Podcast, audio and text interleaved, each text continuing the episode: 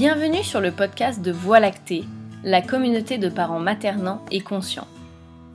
Ici, on parle allaitement, cododo, portage, motricité libre, hygiène naturelle infantile, diversification menée par l'enfant ou toute autre pratique qui peut nous permettre de répondre naturellement aux besoins de nos bébés, de nos enfants.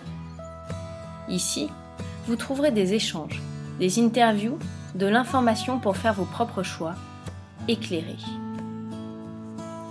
Aujourd'hui, on vous parle d'un sujet très important dans l'aventure de l'allaitement, la place du second parent. Alors, bonne écoute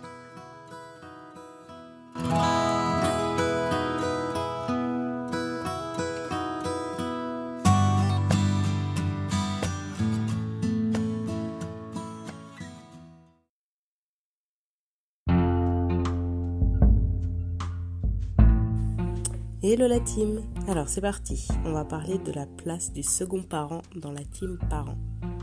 Par la suite, j'utiliserai le terme papa, un petit peu par fainéantise, et j'en suis vraiment désolée pour les familles homoparentales, mais ça vaut bien sûr pour chaque entité parentale qui n'allaiterait pas. Alors, où est cette place du second parent quand on allaite? À vrai dire, exactement pareil que pour les biberonnantes. Je sais qu'on nous fait penser aujourd'hui que le seul moyen pour un papa d'avoir un lien aussi profond que la maman et son bébé, c'est d'avoir aussi le lien nourricier, mais en réalité il n'en est rien. Un lien, ça se construit, ça se nourrit d'expériences communes, de transmission. Pour éclaircir un petit peu les choses, je voudrais qu'on reparle du fait qu'un bébé a un temps réel de gestation de 18 mois. Sauf qu'à 18 mois, la tête de bébé ne pourrait plus passer par le bassin de sa mère donc il reste seulement 9 mois in utero et 9 mois ex utero. La période des 9 mois, qui correspond d'ailleurs à la période de la peur de l'abandon, où bébé découvre que sa mère et lui sont deux entités distinctes. Le cerveau de bébé est donc immature à la naissance, tout comme son estomac et ses yeux d'ailleurs. Il est donc totalement, mais totalement dépendant de ses parents, et particulièrement de sa mère, car c'est la seule qu'il connaît, que ce soit par l'odeur, par les battements de son cœur et puis tout simplement par le lien qui s'est créé lors de cette vie in. Cette mère qu'il a portée est son monde, le seul qu'il connaît en fait. Et c'est donc le seul qu'il demande réellement au début. Donc encore une fois, qu'on allaite ou que l'on biberonne un nouveau-né a besoin de sa mère en premier lieu. Il n'a techniquement pas besoin, donc au sens ce n'est pas vital pour lui les premiers temps, de son père. Mais par contre, la mère, elle, a réellement besoin de son partenaire pour se remettre de l'accouchement, pour faire le deuil de cette vie à deux pendant neuf mois, pour se ressourcer et devenir mère ex-utéro et commencer la seconde partie de la gestation de bébé. On oublie souvent que l'accouchement, même s'il est naturel, reste un événement marquant pour le corps, parfois traumatique, mais dans tous les cas marquant. Marquant parce qu'en partie douloureux, et puis parce que notre corps est soudain vide, il y a un vrai passage à une autre étape. Et cette étape doit se faire le plus sereinement possible, via l'allaitement par exemple, mais aussi via le portage qui permet de retrouver cette sensation de grossesse, de ne faire qu'un avec bébé et d'être entouré. Il n'y a pas longtemps, il y avait autour de la parentalité de l'allaitement une transmission, une entraide autour de la jeune maman qui était mise en place. Et aujourd'hui, ce n'est plus le cas. Nous sommes chaque famille un petit peu isolée. Donc les pères sont essentiels à la mise en place des bonnes conditions pour la nouvelle vie avec bébé tout juste né. L'allaitement est merveilleux pour bébé, on le sait nutritivement, mais aussi pour les fonctions que remplissent les tétés. Mais il est aussi superbe pour la mère pour faire son deuil de la vie in utero et entrer doucement dans son rôle de mère avec bébé, qui évidemment est collé à elle puisqu'elle reste la seule personne que bébé connaît au monde. Et dans ce beau duo, le papa se demande parfois où est sa place. Eh bien, partout, partout ailleurs que l'alimentation. Et je pense d'ailleurs que ça devrait être la même chose et la même règle avec les bébés biberonnés. Pour que ce lien perdure, ce lien mère-bébé puisse perdurer. Alors certes, les premiers temps, un bébé t'aide beaucoup, et même régulièrement. D'ailleurs, il faudra parler des pics de croissance. Je vais faire, je pense, un post là-dessus. Bref, le bébé reste souvent beaucoup accroché à maman, presque H24. Papa peut ne pas réussir à le calmer, donc c'est juste un cap à passer. Gardez en tête qu'il n'est pas dans un monde qu'il connaît, contrairement à nous, adultes, et qu'il est loin d'être mature. Et puis aussi, viendra le temps où, quand il sera ado, ces premiers, temps viendront à manquer. Alors, haut les cœurs et courage. Le papa peut profiter des temps d'éveil calme pour interagir avec bébé, lui parler, lui proposer des jeux adaptés à son âge. Pourquoi pas prendre des photos de bébé? Il peut bien sûr avoir aussi l'exclusivité des bains.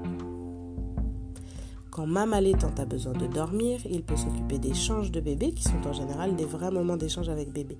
Bah oui, enfin on lui enlève ce pipi ou ce caca qui lui colle aux fesses. Et sinon, lorsque bébé tête et quand bébé passe son temps à téter, ce qui encore une fois est normal, qu'est-ce que le papa peut faire?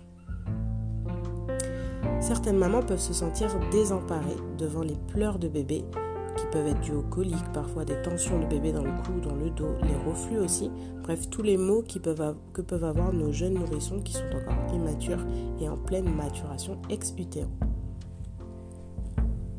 Et notamment la nuit ou comme de merveilleuses mamans aux instincts maternels ultra développés, on ne veut pas déranger papa qui dort. Et puis, il a souvent repris le travail. Bref, il arrive que la maman ne veuille pas déranger le papa, ne se sente pas légitime de le réveiller pour du soutien moral, et se rajoute donc une pression supplémentaire, celle de ne pas réveiller ce papa dormeur. Je pense qu'il faut en parler entre vous pour trouver l'équilibre familial qui vous convient. Les tétés peuvent être de véritables souvenirs en or pour la famille. La nuit, un soutien même silencieux de papa est vraiment très précieux. Quel soulagement pour la maman allaitante de sentir son partenaire lui tenir la main fort pour la soutenir, ou caler bébé pour le placer sur le mamelon, caresser la tête de bébé simplement, s'émerveiller de la force de cette maman allaitante. Le papa peut être silencieux et pour autant en dire beaucoup et apporter énormément à cette maman désemparée. Amener un verre, masser le cou, le dos, les pieds, ramener une couverture, changer bébé en pleine nuit ou le bercer calmement le temps que maman se calme si besoin. Pourquoi pas apporter une petite friandise Moi perso, c'est les chocobons et les Raffaello qui me font craquer. L'allaitement, c'est vraiment un truc d'équipe. Je sais que ça paraît un truc de chacun dans son camp, mais en fait non. Et puis, si le papa aime plutôt parler, plutôt toujours la nuit, il peut vous motiver, vous rassurer sur le fait que vous faites de la bonne manière, que vous, de vous faire confiance, d'écouter bébé et de faire confiance à bébé, ou simplement vous dire merci, vous dire qu'il est fier de vous, qu'il est là pour vous, qu'il vous aime tout simplement. Que ce soit par les mots ou par les actes, un papa devient papa laitant en même temps qu'une maman devient maman laitante. Ensuite, en journée, lors des tétés, en 1, Numéro 1, number 1, le papa peut prendre des photos. C'est un rôle primordial. Prendre des photos des tétés. Je rigole, mais je suis un petit peu sérieuse quand même. Les selfies, ça va 5 minutes. Une belle photo prise par quelqu'un d'autre, ça fait toujours plaisir. Et puis, plus sérieusement, après, pendant les tétés, échanger ensemble pour que ces papas laitants soient présents, pas loin, attentifs, à l'écoute de vous ou de bébé. Parfois, pendant une tétée, on a besoin d'eau, mais on ne peut pas crier chérie pendant que bébé est endormi.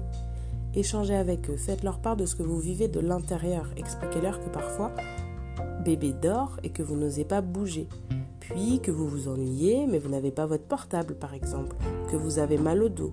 Et puis dites-leur aussi que vous voudriez partager ce moment avec eux, qu'ils puissent regarder comme bébé vous regarde pendant les tétés. Ensuite, ma consultante en lactation et BCLC aime dire que les premiers mois en particulier, on laisse la maison et on est focus sur bébé je pense qu'il y a une vraie part de vérité. Pas de pression extérieure. On se libère de la charge mentale, donc on ne se met pas la pression. Si le ménage n'est pas fait, le repas n'est pas fait, si bébé dort, on dort, et quand il ne dort pas, on dort aussi.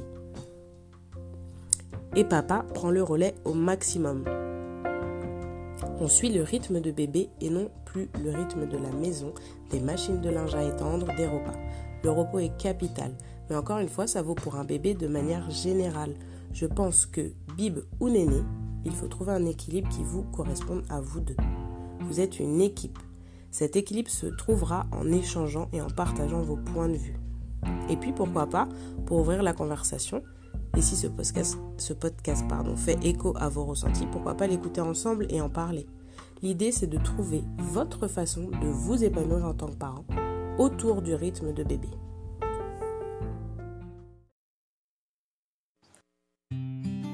Merci à vous d'avoir écouté ce podcast. On espère qu'il a fait germer en vous des questions, ancré des convictions ou éclairci des doutes. S'il vous a plu, n'hésitez pas à le partager et à nous retrouver sur nos autres plateformes Instagram, YouTube, SoundCloud, Spotify ou Apple Podcast. D'ailleurs, vous pouvez liker et commenter sur ces plateformes pour que l'on soit mieux référencé, que plus de personnes découvrent le projet Voie lactée et ainsi que le monde de demain soit rempli de plus de parents maternants et conscients. A très vite avec de l'information pour toujours plus de choix éclairés.